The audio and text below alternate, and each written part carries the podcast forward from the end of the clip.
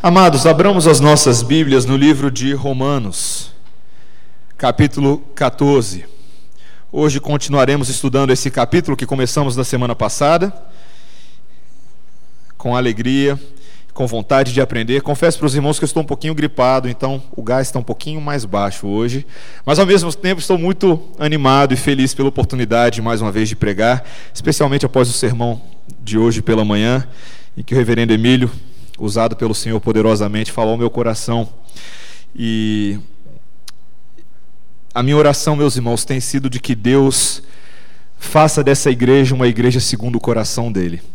Que o nosso coração seja cada dia mais fervoroso e cheio do Espírito. E o meu desejo nesse exato momento que nós vamos ler a palavra de Deus é que você se encha de esperança e de alegria, e que essa palavra te transforme, te impacte e sacuda o seu universo. E eu peço a você que leia comigo, acompanhe a leitura dos versículos 13 a 23, Romanos 14, versículos 13 a 23. Ouça com atenção essa leitura e leia com fé. Não nos julguemos mais uns aos outros. Pelo contrário, tomai o propósito de não pôr de estropeço ou escândalo ao vosso irmão. Eu sei e estou persuadido no Senhor Jesus de que nenhuma coisa é de si mesmo impura, salvo para aquele que assim a considera. Para esse é impura. Se por causa de comida o teu irmão se entristece, já não andas segundo o amor fraternal. Por causa da tua comida, não faças perecer aquele a favor de quem Cristo morreu. Não seja, pois, vituperado o vosso bem. Porque o reino de Deus não é comida nem bebida, mas justiça e paz e alegria no Espírito Santo. Aquele que deste modo serve a Cristo é agradável a Deus e aprovado pelos homens. Assim, pois, seguimos as coisas da paz e também da edificação de uns para com os outros. Não destruas a obra de Deus por causa da comida. Todas as coisas, na verdade, são limpas, mas é mal para o homem o comer com escândalo. É bom não comer carne, nem beber vinho, nem fazer qualquer outra coisa com o que teu irmão venha a tropeçar, ou se ofender, ou se enfraquecer. A fé que tens, tenha para ti mesmo perante Deus. Bem-aventurado é aquele que não se condena naquilo que aprova. Mas aquele que tem dúvidas é condenado se comer, porque o que faz não provém de fé. E tudo o que não provém de fé é pecado. Até aqui a palavra do nosso Deus. Vamos orar mais uma vez? Obrigado, Deus, pela tua palavra. Nessa hora te pedimos não que o sobrenatural dos homens se manifeste, mas que o sobrenatural de Deus, que é capaz de gerar vida e salvar, se manifeste. Fala conosco por meio da tua palavra. Usa-me, ó Pai. O Senhor sabe que eu sou apenas um servo pequeno e humilde. Mas eu te peço que o teu Espírito fale conosco nessa noite. Precisamos de ti. Em nome de Jesus. Amém. Meus irmãos, quando a gente assiste filmes, filmes americanos, em que tem advogados e tribunais, nós frequentemente ouvimos os réus recorrendo aos princípios da liberdade da Constituição americana, provavelmente a primeira emenda ou a quinta emenda da, da Constituição americana. Mas o prefácio da Constituição americana ele é muito interessante. Veja o que ele diz. Ele diz assim: Nós, o povo dos Estados Unidos, a fim de formar uma união mais perfeita, estabelecer a justiça, assegurar a tranquilidade interna, prover a defesa comum, promover o bem-estar geral e garantir para nós e para os nossos descendentes os benefícios da liberdade, com L maiúsculo, promulgamos e estabelecemos esta Constituição para os Estados Unidos da América. Esse é o prefácio dessa Constituição. E é um prefácio dos, do qual os americanos se orgulham muito.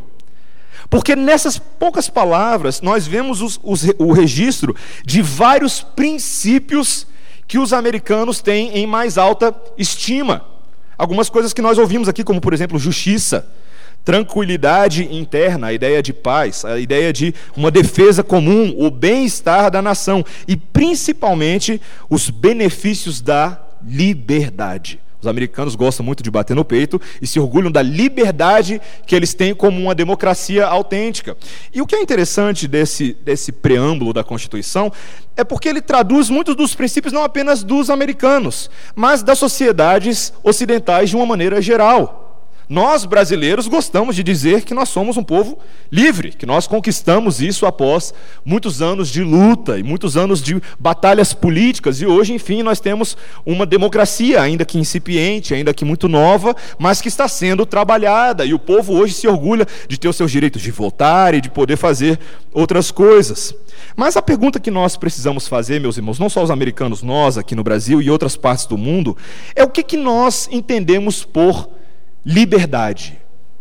O que é ser de fato livre para fazer alguma coisa?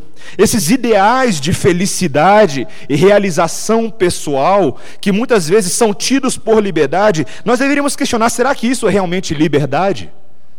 Será que ser livre é poder fazer absolutamente qualquer coisa que o seu coração desejar? Ser livre é ser livre para fazer qualquer coisa, se viver de qualquer maneira e agir de tal forma que nós não prestamos conta a ninguém. Muitas vezes, quando as pessoas falam de liberdade, elas estão falando disso, de uma espécie de autonomia. Eu sou livre, eu conquistei os meus direitos e ninguém tem o direito de meter o bedelho na minha vida. Eu faço o que eu quiser. Eu cuido da minha casa como eu quiser. Eu falo o que eu quiser. Na, a, a, quinta emenda americana, por exemplo, fala sobre a ideia da liberdade de expressão, um assunto que também está muito em voga no Brasil nesse momento. O que, que é liberdade de expressão? Liberdade de expressão é simplesmente você dizer o que você pensa, não importa as consequências disso. Meus irmãos, é interessante que a gente vê essa discussão dentro da igreja também. O que é ser livre em Cristo?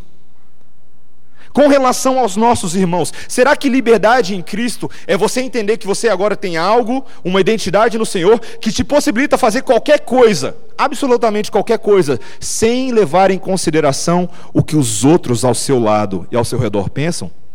Esse texto de hoje, meus irmãos, ele, ele nos leva a considerar essa liberdade em Cristo com relação aos nossos próximos. O que nós veremos hoje o apóstolo Paulo falando para a gente é que os crentes em Cristo, meus irmãos, devem aprender a expressar sua liberdade cristã com sabedoria e moderação, por amor dos mais fracos e pela causa do reino. É isso que nós veremos hoje. Nossa liberdade deve ser exprimida de uma maneira muito específica, por causa do reino de Deus e por causa dos nossos irmãos mais fracos. Vamos ver isso em algumas partes. Dê uma olhada comigo no versículo 13. A primeira coisa que a gente vai começar a ver a partir desse versículo é que a nossa liberdade em Cristo, meus irmãos, não pode servir de tropeço ou escândalo para os nossos irmãos. Veja o que Paulo diz. Ele diz: Não nos julguemos mais uns aos outros. Com essa frase, Paulo ele está resumindo aquilo que nós já estudamos na semana passada. Ele está resumindo o contexto do que veio, tudo o que veio antes. E a gente precisa lembrar, recapitular o que, que Paulo está falando. Queridos, desde o capítulo 12, Paulo está ensinando para a gente que nós devemos viver vidas transformadas pelo Evangelho. Vidas que não seguem mais agora os padrões do mundo, mas os padrões do reino. E Paulo começa a desenvolver isso de várias maneiras, a ideia de ter uma mente transformada. E ele começa a dirigir esse discurso a dois tipos de pessoas dentro da igreja: aqueles que se consideram fortes na fé e aqueles que se consideram fracos na fé. Nesse capítulo 14, ele vem trabalhando a ideia de que nós vivemos numa comunidade, e essa comunidade, essa nova comunidade da fé, precisa se amar. Precisa se amar como Cristo amou a igreja. Essa nova comunidade é uma comunidade caracterizada pela devoção e pelo amor. E o fraco na fé e o forte na fé estão juntos nessa família, estão juntos nesse contexto, e portanto, eles devem se aceitar uns aos outros plenamente como irmãos e irmãs cristãs, sem se tornarem juízes uns dos outros. Foi o que nós lemos na semana passada, nesses primeiros 12 versículos. E por que, que Paulo fala que eles não devem ser juízes uns dos outros? Eles devem aprender a se amar, a se tolerar e se acolher. Em primeiro lugar, porque ambos foram aceitos por Deus. Ambos foram justificados por Deus através do Evangelho. E assim eles pertencem somente a Ele. Eles foram adotados por Deus. Deus é o dono deles. Deus é o pai deles. E eles devem agora a Deus tão somente o prestar contas individualmente. Cada um de nós prestaremos conta de nós mesmos. Nós, no momento da nossa glorificação, nos apresentaremos diante de Deus e naquele momento cada um de nós prestará conta das suas próprias obras. E é por isso que nós temos que aprender a nos amar, a nos acolher e a nos tolerar. E Paulo resume isso com essa frase do versículo 13. Ele diz: Não nos julguemos mais uns aos outros. Mas o que ele vai dizer? Ele vai falar, pelo contrário Tomai o propósito de não pordes tropeço ou escândalo ao vosso irmão. Paulo vai pegar aquele princípio que ele falou e agora ele vai começar a aplicar de uma maneira mais esmiuçada, mais detalhada. Ele fala agora sobre uma firme resolução que eu e você devemos ter. A resolução de não permitir que o nosso comportamento cause problemas para os irmãos e para as nossas irmãs mais fracos na fé. A ideia que ele traduz como não pôr pedra de tropeço ou escândalo. É interessante, você já tropeçou na vida? Eu já tropecei algumas vezes. Né? É, é, bem vergonhoso quando a gente tropeça. Mas você sabe como é que acontece um tropeço? Tropeço acontece quando você está andando e de repente há algo no seu caminho. Pode ser uma casca de banana, pode ser uma pedra, pode ser qualquer coisa, pode ser a sua desatenção, mas é algo que impede o seu progresso que interrompe o curso do seu caminhar. O tropeço, queridos, é aquilo que atrapalha o progresso e o avanço de alguém ou de alguma coisa. E Paulo utiliza essa expressão aqui no grego para falar de uma pedra de tropeço. A ideia de que muitas vezes o nosso comportamento impede o avanço de outras pessoas. Ele traduz isso aqui também na ideia de um escândalo, algo que nós acabamos de cantar, algo que escandaliza, é algo que choca é algo que assusta, é algo que nos causa incômodo, que tira a gente do rumo natural das coisas, que nos toma de surpresa. Muitas vezes, o nosso comportamento é assim: é um comportamento de tropeço, é um comportamento de escândalo. E Paulo ele vai retomar algo que ele já falou no, na, nos versículos anteriores, a ideia da comida. Interessante, meus irmãos, que Paulo ele traduz a o conceito dele sobre toda essa discussão de comida para os judeus de uma maneira muito simples. Veja o que ele fala tanto no versículo 14 quanto ele fala no versículo 20. Ele fala assim: Eu sei e estou persuadido no Senhor Jesus de que nenhuma coisa é de si mesmo impura, salvo para aquele que assim a considera. Para esse é impura. E veja o que ele fala no versículo 20, na segunda parte do versículo 20, ele diz: Todas as coisas, na verdade, são limpas mas é mal para o homem o comer com escândalo. Lembre, Paulo está falando aquilo, daquilo que ele já falou antes. Alguns judeus nessa comunidade agora da igreja romana ainda estavam presos às leis cerimoniais da velha aliança. Eles entendiam que a comida deveria ser tratada de, alguma, de uma certa maneira, que alguns alimentos eram puros e de que outros eram impuros. E, portanto, era impuro para o crente ter contato com os alimentos impuros. Eles não deveriam comer algumas coisas, ou deveriam só comer algumas coisas em alguns dias especiais e, e determinadas festividades, e por aí vai. Mas Paulo já deixou claro para a gente o ensinamento que o Senhor Jesus Cristo deu no Novo Testamento. Quando ele fala lá em Marcos 7, de 14 a 19, Jesus Cristo declarou que todo alimento era puro.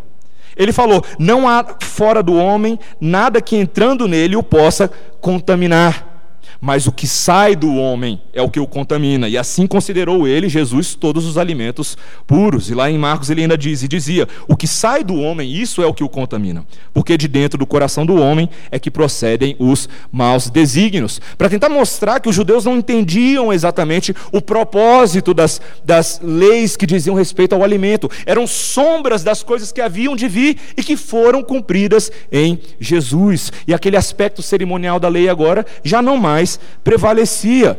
Jesus ainda teve que ensinar Pedro, depois que ele ascendeu, enviou o Espírito Santo lá em Atos 10.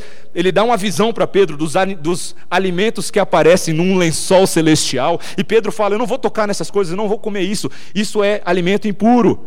E aí Deus fala para Pedro: fala, Você pode tocar nesses alimentos porque eu estou purificando eles. Isso lá em Atos 10. Então, meus irmãos, nós sabemos, Paulo entendia de que ele estava certo nessa situação de que a, a, lógica da situação estava do lado daqueles que entendiam de que os alimentos não eram impuros, que Deus havia purificado.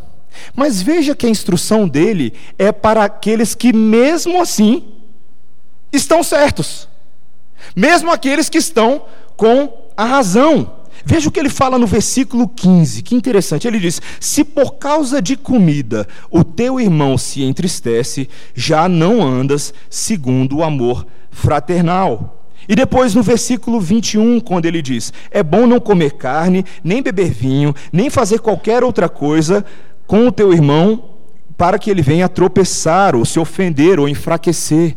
Paulo está falando: Eu sei que você entende que não tem nenhum problema com a comida. Mas quando você, mesmo sabendo disso, age de tal forma que constrange o seu irmão, que ainda não entendeu essas coisas, você está errado. O erro está em você, não está no seu irmão fraco. Está em você que é livre em Cristo para agir de qualquer forma, mas você não está agindo segundo o amor fraternal, que é o que Paulo vem ensinando durante todos esses capítulos.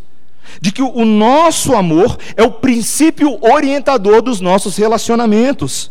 E de que relacionamentos transformados de acordo com o Evangelho levam em consideração os nossos irmãos que têm opinião diferente da nossa. Inclusive, às vezes, opiniões mais fracas, mais imaturas, menos desenvolvidas. O que Paulo está tentando mostrar é que a nossa maior obrigação, meus irmãos, é de amar os nossos irmãos. E muitas vezes o nosso comportamento pode comprometer esse princípio. Eu tentei, durante essa semana, enquanto eu estava pensando nesse sermão, bolar uma lista de exemplos de coisas que, às vezes, quando você faz, você não vê nenhum problema nelas mas que podem escandalizar os nossos irmãos na igreja. Coisas que para você são ponto pacífico, você não vê nenhum problema, mas que quando você menos percebe, tem alguém na igreja te olhando torto por causa da forma como você age. E eu tentei aqui, inclusive contei com a ajuda de outras pessoas para me darem exemplos de situações corriqueiras, coisas que aparecem. Mas algumas delas são bem ah, curiosas. Uma delas, por exemplo, que eu coloquei aqui, eu vou levar só um tempinho para apresentar essa lista para vocês, ah, é, por exemplo, a questão de discussões teológicas e apresentações de doutrinas no contexto da igreja. Quantas vezes alguém já te olhou torto porque você só sabe falar de predestinação? Porque você é um eleito você faz questão de bater no peito e falar que é calvinista. Foi o exemplo que eu trabalhei na semana passada. E muitas vezes você, sem perceber, você acaba expondo essa verdade bíblica com arrogância, com soberba, fazendo acepção de pessoas entre aqueles que entendem isso e aqueles que ainda não entendem, e acaba eximindo seus, tirando seus irmãos da comunhão. Esse é um exemplo. Muitas vezes, os nossos debates doutrinários, nossas questões teológicas, nosso conhecimento bíblico pode acabar sendo utilizado de uma maneira errada. Não para promover edificação, mas para promover separação. Uma outra questão muito comum, meus irmãos, é a questão da forma de culto, a maneira como os nossos irmãos cultuam. Que atos de culto realmente expressam a nossa liberdade no espírito? Eu lembro quando eu era mais novo, a gente falava muito sobre cultuar a Deus com liberdade no espírito. E muitas pessoas traduziam essa ideia de liberdade com o espírito como o poder levantar a mão, gritar, dançar, rodopiar. E, e, por aí vai, porque a gente não tem uma definição, então cada um acha que ele deve louvar a Deus da maneira como ele acha melhor, sem levar em consideração os irmãos ao redor. Se ele sair gritando no culto, que os outros arquem com a minha liberdade no espírito. Eu, eu, eu, eu quero é Deus, não importa o que vão pensar de mim, eu quero é Deus. E acabamos esquecendo que no culto nós estamos numa coletividade de irmãos e que todos nós estamos ali com o mesmo propósito. Nós temos que ter cautela porque o próprio apóstolo Paulo falou em 1 Coríntios 14, 33, quando ele estava falando dos dons espirituais, sobre a necessidade de ordem no culto. Quando ele diz: Porque Deus não é Deus de confusão, e sim de paz. Quando ele estava tentando esclarecer a ideia do dom de línguas para os irmãos, ele falou: ah, Se, pois, toda a igreja se reunir no mesmo lugar e todos se puserem a falar em outras línguas, no caso de entrarem indoutos ou incrédulos na igreja, não dirão porventura que estão loucos? Interessante isso. Né? Conquanto fosse um dom legítimo para aquela igreja, o uso e a maneira de exprimi-lo poderia comunicar confusão e não paz. Isso é muito interessante. A nossa forma de culto, meus irmãos, às vezes pode ser uma forma de culto escandalosa. E nós temos que atentar para isso. Outras questões, por exemplo, relativas ao nosso estilo de vida. Eu coloquei algumas questões aqui, a forma como a gente se veste, por exemplo, o nosso vestuário, a, a roupa de igreja, né? Será que é apropriado você vir para a igreja com calça moletom e camisa do Homem-Aranha só porque você é livre em Jesus para fazer isso? Será que, é, é, será que nós podemos fazer todas as outras coisas simplesmente porque não importa o que os outros vão pensar de nós? A ideia é como você, por exemplo, assiste filmes e programas e compartilha isso com as pessoas. Eu vejo que às vezes é muito comum entre os jovens a gente falar de filmes que a gente assistiu e acabarmos agredindo a consciência de irmãos que não pensam como nós. Quando você vai, por exemplo, assistir um filme censurado ou um filme de terror extremo, em que você não viu nenhum problema, você vibrou com aquela sanguinolência toda, enquanto outros estão assustados que você pense dessa forma. Ou dramas, por exemplo, como é muito comum nos nossos dias, em que a, a, as ideias centrais são baseadas em relacionamentos ilícitos, adultério, e você fala disso com a maior alegria. E às vezes nós temos que ter cuidado, meus irmãos, cuidado com os nossos comportamentos, cuidados com a forma como a gente ah, expressa as nossas opiniões. A ideia de estilos de vida ostensivos, abusivos e luxuosos. Sempre que você sai para comer em restaurantes diferentes, são restaurantes caros, restaurantes que você sabe que nem sempre os seus irmãos da igreja podem pagar e ir com você, e você convida eles mesmo assim, mesmo sabendo que eles não podem bancar e você acaba demonstrando uma forma de pensar e uma forma de agir que não leva em consideração seus irmãos ao lado. A música que você ouve dentro do carro, a famosa discussão da música do mundo, né? Se, uh, se quando você está dando carona para um irmão da igreja, você bota ele para ouvir todo o rock and roll que você gosta de ouvir em volume mais alto quando você está ouvindo no carro. Meus irmãos, isso aqui são apenas alguns exemplos. E, e, a, minha, a minha proposta aqui não é tentar te dar uma resposta final para eles, mas de mostrar de diversas circunstâncias no nosso dia a dia que podem ser escandalosas. Por exemplo, a questão da. A última que eu coloquei aqui foi a questão da língua solta. Brincadeiras inapropriadas que nós fazemos que escandalizam os nossos irmãos. Aquela ideia de brincar de mentir. Sabe, já viu aquela ideia de brincar de mentir? Que você faz cara de quem está falando sério, mas na verdade você está fazendo uma brincadeira, e o tempo inteiro você é sarcástico, excessivamente sarcástico, em situações sérias, fazendo um tratamento debochado das coisas e das pessoas, porque você é livre em Deus, você pode falar todas as coisas que você quiser, e acabamos escandalizando os nossos irmãos. Eu vou fazer uma, uma pausa e fazer uma pergunta para você. Então você vai fazer a pergunta que procede. Peraí, pastor. Quer dizer então que você está me falando que nós não devemos valorizar a nossa liberdade em Cristo? Quer dizer então que a minha liberdade em Cristo está completamente desvalorizada simplesmente porque o meu irmão do lado não entende o que eu estou fazendo ou entende o que eu estou falando? Meus irmãos, a gente tem que mostrar o contraponto dessa história aqui. Um famoso comentarista na cidade de Brasília, dono de uma determinada editora, presbítero de uma certa igreja, fez um comentário muito interessante comigo essa semana. Ele disse: É bom lembrarmos que a fraqueza tem limite bíblico. Ninguém é chamado para permanecer fraco a vida inteira. Devemos lembrar que existem verdades bíblicas que são escandalosas por natureza. E nestas questões, o escandalizador estará de mãos limpas. Foi muito boa essa ilustração, porque o próprio Jesus causou muito escândalo. Eu e você sabemos disso. Ele comeu com lutões, ele comeu com beberrões, ele se, ele se associou com pessoas que eram consideradas impuras, e ele o fez sabendo que ele estava ministrando a mensagem do reino de Deus. E isso era importante. E o outro pastor amigo desse presbítero da igreja completou da seguinte forma: ficar usando a suposta fraqueza apenas para tolher os manos é ruim. É verdade, meus irmãos. Ninguém aqui pode se auto-vitimizar por ser fraco. Ah, mas eu sou tão fraco, você está me escandalizando. E usar isso como uma forma de manipular os irmãos. Controlar os irmãos, em vez de amadurecer, em vez de crescer na fé, em vez de crescer no, seu entendimento das Escrituras. Existem coisas no Evangelho que são escandalosas, meu irmão. A cruz do Calvário é escandalosa. A cruz do Calvário não é uma mensagem natural. O Filho de Deus, homem Deus, inocente, morrendo naquela cruz pelo meu e pelo seu pecado, esse é o maior escândalo de todos os tempos. Precisamos amadurecer nas nossas ideias. Ao mesmo tempo, meus irmãos, o que Paulo está tentando mostrar aqui para a gente é de que existe um problema mais grave. O problema mais grave, como nós falamos no primeiro ponto, não é simplesmente uma questão de ofender ou escandalizar, mas é porque a nossa liberdade em Cristo pode manchar a obra salvadora de Deus. E a nossa liberdade não deve manchar, e sim exaltar essa obra. Veja o que Paulo fala no versículo 15.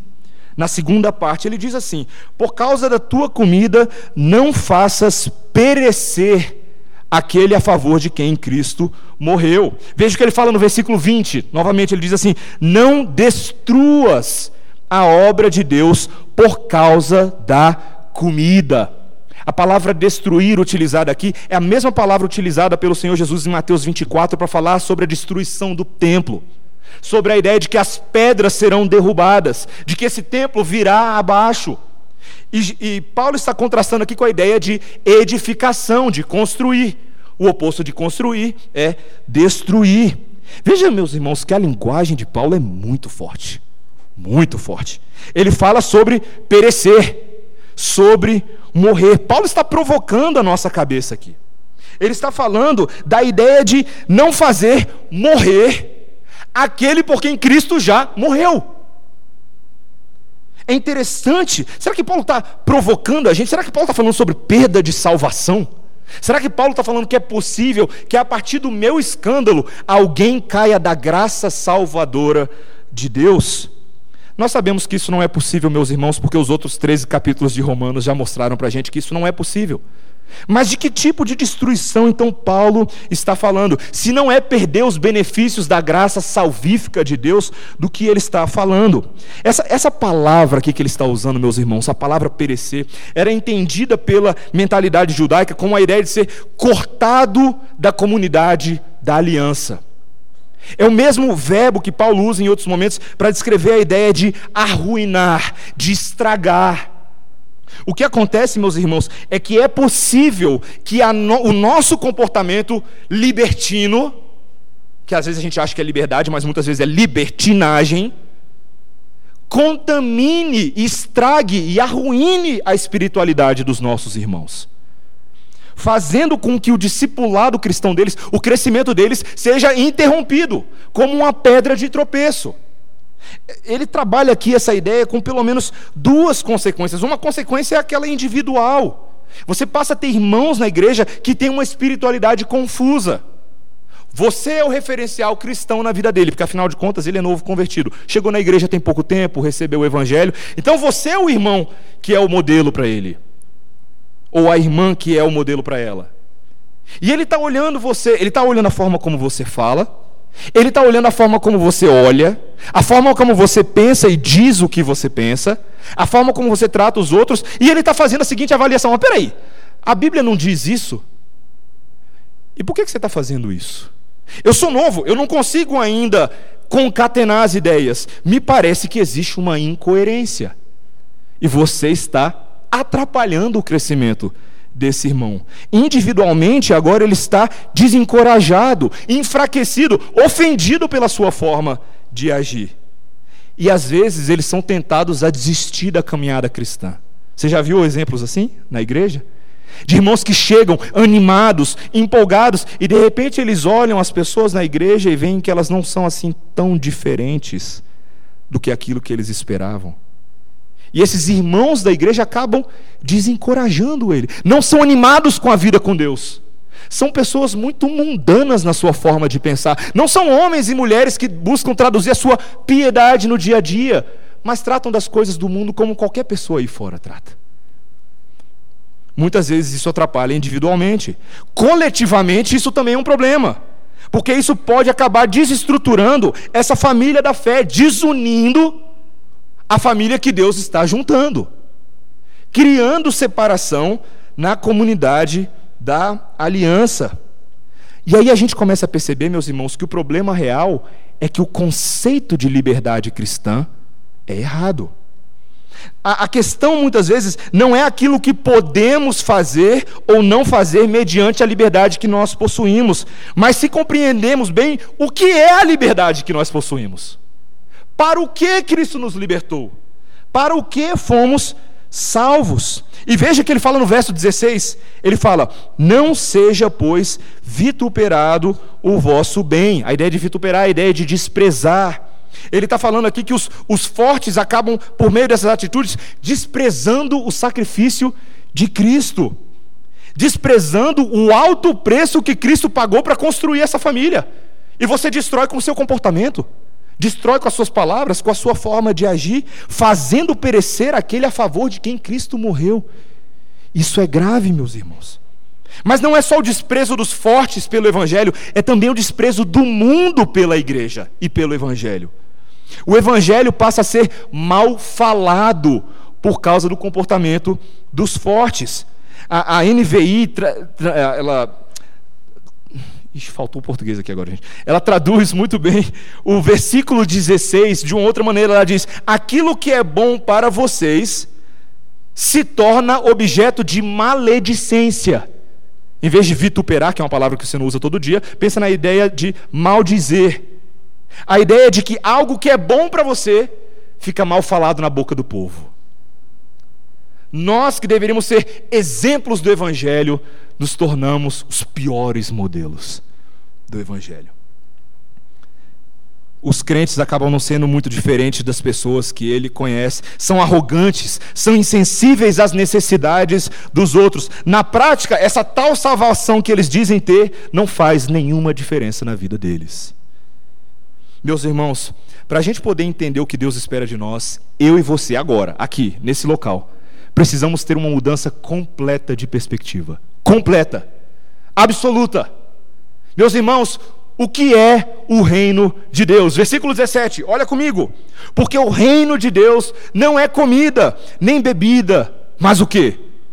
Justiça, paz e alegria no Espírito Santo. É interessante, meus irmãos, que Paulo agora está remetendo a algo que ele já falou no livro de Romanos, em Romanos 5, quando ele fala sobre os frutos da nossa justificação pela fé. Ele fala que quando nós somos justificados por Deus, agora nós temos paz com Deus. Nós temos alegria na esperança que é selada pelo Espírito Santo. O reino de Deus, meus irmãos, é a coisa mais importante que existe. A justiça tem a ver com a nossa justificação, a paz e a adoção tem a ver com o fato de pertencermos a Deus, e a alegria no espírito tem a ver com a nossa esperança para a vida eterna. Meus irmãos, é isso que importa. Essas são as coisas centrais do Evangelho. O texto fala para a gente no versículo 18 e 19 que aquele que deste modo serve a Cristo é duas coisas. Primeiro, é agradável a Deus. Quem tem essas coisas em mais alta consideração, quem pensa assim, está no centro da vontade de Deus. Está colocando as suas prioridades pessoais junto com as prioridades de Deus. E, portanto, você é agradável a Deus.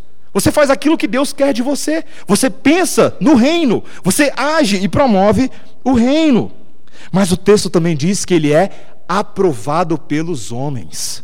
Não somente nós somos agradáveis a Deus, mas os homens agora passam a olhar esses cristãos que amam o reino de Deus e aprovam eles.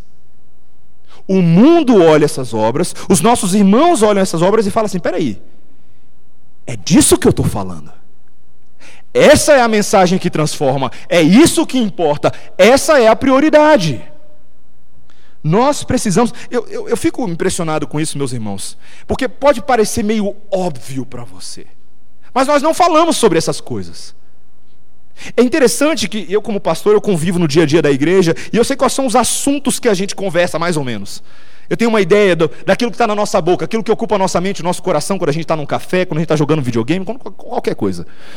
Eu sei, meus irmãos, que a gente não gasta tanto tempo falando sobre a alegria no espírito do reino falando sobre a paz que nos reconciliou com Deus, falando sobre a justiça de Deus como sendo a nossa justiça, e tendo o nosso brasão e batendo o peito nessas coisas. Essas coisas importam, meus irmãos. Essas coisas transformam, essas coisas nos trazem alegria. Essa é a nova perspectiva que nós devemos ter. Veja o versículo 19. Assim, pois, seguimos as coisas da paz e também as da edificação de uns para com os outros. Agora não é mais destruição, agora é construção. Antes você era o destruidor, mas agora em Cristo você é chamado para colocar tijolinhos nessa casinha espiritual. Você é chamado para ser coparticipante na obra de edificação da igreja, de construir esse templo bonito e maravilhoso onde o Espírito de Deus habita no seio das nossas vidas. Eu e você somos convocados para isso, para as coisas da paz, para as coisas da edificação. E assim, meus irmãos, nós vamos para o meu último ponto, os últimos versículos. Por causa dessas coisas, por causa da, da nossa, do mandamento de não escandalizarmos e fazermos tropeçar os nossos irmãos, por causa da, do mandamento que temos de ter uma nova perspectiva. Agora eu e você devemos entender isso, meus irmãos, que a nossa liberdade em Cristo deve ser demonstrada sabiamente, com moderação e fé. Veja os versículos 21, 22 e 23.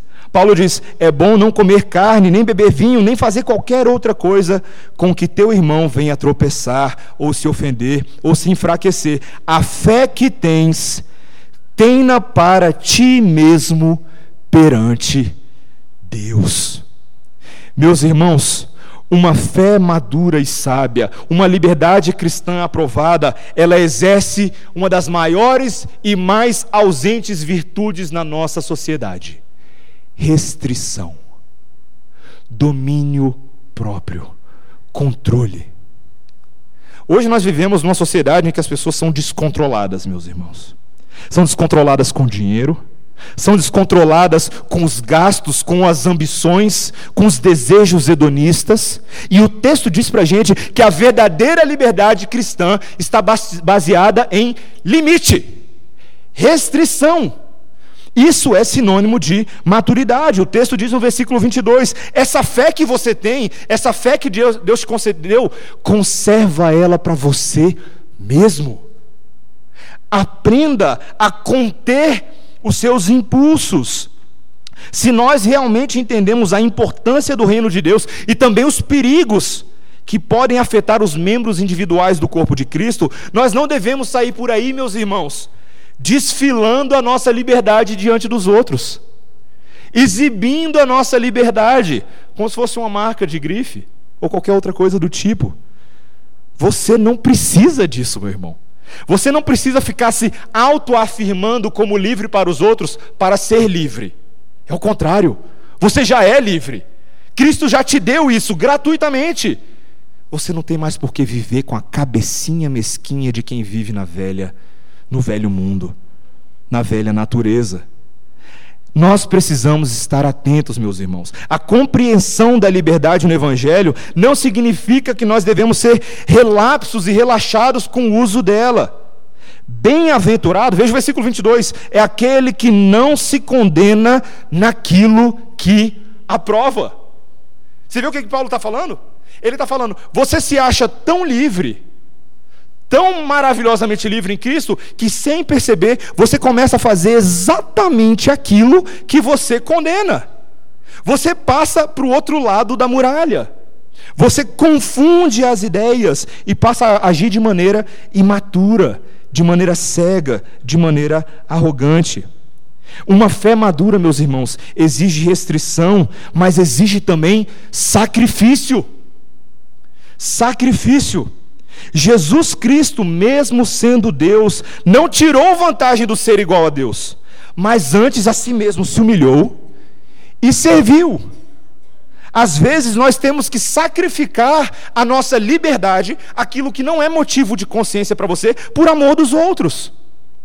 Um irmão comigo ah, compartilhou comigo essa semana ah, que ele era de uma igreja no, no sul do, do país e ele não tinha problemas com bebida alcoólica. Ele sabia se dosar, ele sabia beber na hora certa, não, não, se envolvia com problemas. Mas a igreja onde ele ficou lá por três anos era uma igreja muito rígida com relação à bebida alcoólica. E não aceitava de maneira alguma que ele tivesse qualquer contato e qualquer membro da igreja tivesse contato com isso. E por três anos, esse irmão, por amor dos seus irmãos daquela igreja que pensavam dessa forma, ele não consumiu uma gotinha de cerveja. Ele não tomou um copinho de vinho. Ele não deu nenhuma escapadinha. Ele se controlou, mesmo sabendo que não há pecado na bebida, há pecado no se embebedar, no ser incontrolado, no não saber se moderar e se comportar socialmente quando você está com a bebida. Mas ele, por amor dos seus irmãos, decidiu agir de tal forma que a liberdade dele foi restrita, mas o amor de Deus foi elevado. Aquilo que ele entendia como algo certo foi restringido, mas a glória de Deus ficou em evidência. A vontade de não fazer disso tropeço, polêmica na vida da igreja. Sabe aquela ideia de ficar querendo causar polêmica, só para causar polêmica? Que eu falei na semana passada? Pois é, nós precisamos aprender, meus irmãos. Nós precisamos entender, e o último princípio que Paulo nos diz é que todas essas coisas, meus irmãos, são filtradas e parametrizadas por uma palavra pequenininha de duas letras: fé. Veja o que ele diz no versículo 23. Aquele que tem dúvidas é condenado se comer, porque o que o faz não provém de fé. E tudo o que não provém de fé é pecado. Queridos, a nossa liberdade cristã tem que estar associada intimamente ao conceito de fé, a ideia de fazermos coisas para a glória de Deus intencionalmente. É interessante que muitas vezes aquilo que eu e você chamamos de liberdade cristã não é liberdade coisa nenhuma. Porque o texto nos diz que se as coisas não vêm de fé, de uma compreensão correta e bíblica do que Deus espera de nós, muitas vezes é pecado. Muitas vezes você chama isso de liberdade, mas isso é só para provar para os outros que você pode fazer as coisas. E isso é fé, meus irmãos? Isso é agradar a Deus ou agradar a si mesmo? Meus irmãos, Paulo vai mais longe. Ele não fala que algumas coisas que são feitas sem fé são pecado. Ele fala que todas as coisas que não provêm de fé são pecado.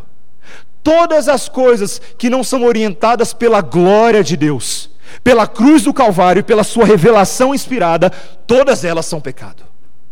E nós precisamos aumentar a nossa maturidade nessas coisas. Nós precisamos começar a pensar mais como Deus pensa.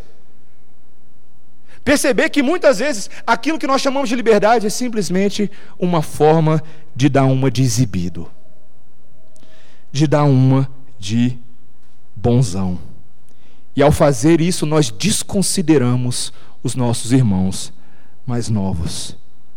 Paulo ele foi muito sábio, meus irmãos, ao tratar dessas questões. Nem sempre ele deu resposta final para todas as aplicações específicas e situações controvertidas e polêmicas na vida da igreja, mas aos Gálatas, no capítulo 5, versículos 1 e 13, ele diz o seguinte: Para a liberdade foi que Cristo nos libertou, porque vós, irmãos, fostes chamados à liberdade. Porém, não useis da liberdade para dar ocasião à carne. Sede antes uns para com os outros, servos pelo amor. O amor verdadeiro, meus irmãos, restringe essa suposta liberdade.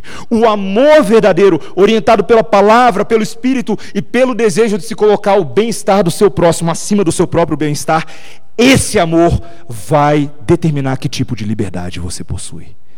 É esse amor que nos ensina a viver em corpo, a lidar com as diferenças. Um pensa A, outro B, outro C, outro X, Z, Y. E aí, como é que fica? Se o amor a Deus, o amor ao próximo, o amor à palavra vier sobre todas as coisas, meus irmãos, pode ter certeza, anota, essa é uma boa coisa para anotar. Vai ficar mais fácil resolver os problemas. Vai ficar mais fácil. Vai haver uma disposição maior em se amar. E de fato nós entenderemos, meus irmãos, de uma vez por todas, que todas as coisas são lícitas, mas nem todas convêm. Todas as coisas são lícitas, mas nem todas edificam. É o que o apóstolo Paulo fala em 1 Coríntios 10, 31 e 33. Gostaria de dizer, em último lugar, conclusão mesmo, real. Eu gosto de um seriado chamado Jogo dos Tronos e Game of Thrones está passando aí na televisão. E num, numa determinada cena do seriado tem um, um líder dos selvagens que ele é capturado e ele está na prisão, o nome dele é Mance Rider, e ele está prestes a morrer na fogueira, tendo nas mãos a possibilidade de salvar o seu próprio povo. Para isso bastava que ele se dobrasse diante do novo rei da terra. Um rei que não era um rei mau, era um rei gracioso, que insistia com esse líder que ele reconhecesse suas faltas e se arrependesse delas. E ele propõe uma, uma restauração desse, desse selvagem, desse líder selvagem. Mas ao invés disso, esse líder opta pela sua própria morte e pela destruição dos seus próprios seguidores, quando no momento limiar do seu julgamento ele diz as seguintes palavras: A liberdade para cometer meus próprios erros é tudo o que eu sempre quis. Meus irmãos, que liberdade vazia. Muitas pessoas pensam assim. A liberdade para cometer os meus erros é tudo o que eu sempre quis, como se houvesse grande honra em ser livre para errar. Isso é estupidez e arrogância da braba. Morrer assim é morrer de maneira tola, por uma liberdade completamente vazia. Sermos livres em Cristo não é fazermos o que der na telha, sendo orgulhoso de escolhas egocêntricas, hedonistas, de uma vida que não presta conta a seus irmãos e irmãs. Sermos livres em Cristo, meus irmãos, é sermos livres do pecado, sermos livres da morte, sermos livres para poder viver a vida cheia de esperança e cheia de amor no corpo de Cristo. Isso é liberdade. E esse tipo de liberdade é uma liberdade que leva em consideração os nossos irmãos. Para a liberdade foi que Cristo nos libertou. Vamos orar.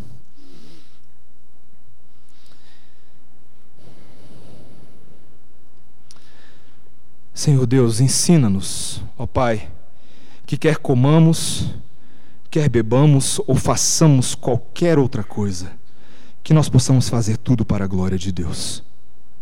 Assim como Paulo também buscava em tudo ser agradável a todos, não buscando o próprio interesse dele, mas o de muitos, para que eles fossem salvos, se fazendo fraco para com os fracos, se fazendo gentio para com os gentios. Ensina-nos, ó Pai, a olhar aos nossos irmãos com amor, acolhê-los, tolerá-los e exercer a nossa liberdade de uma maneira que seja de fato boa, agradável e perfeita.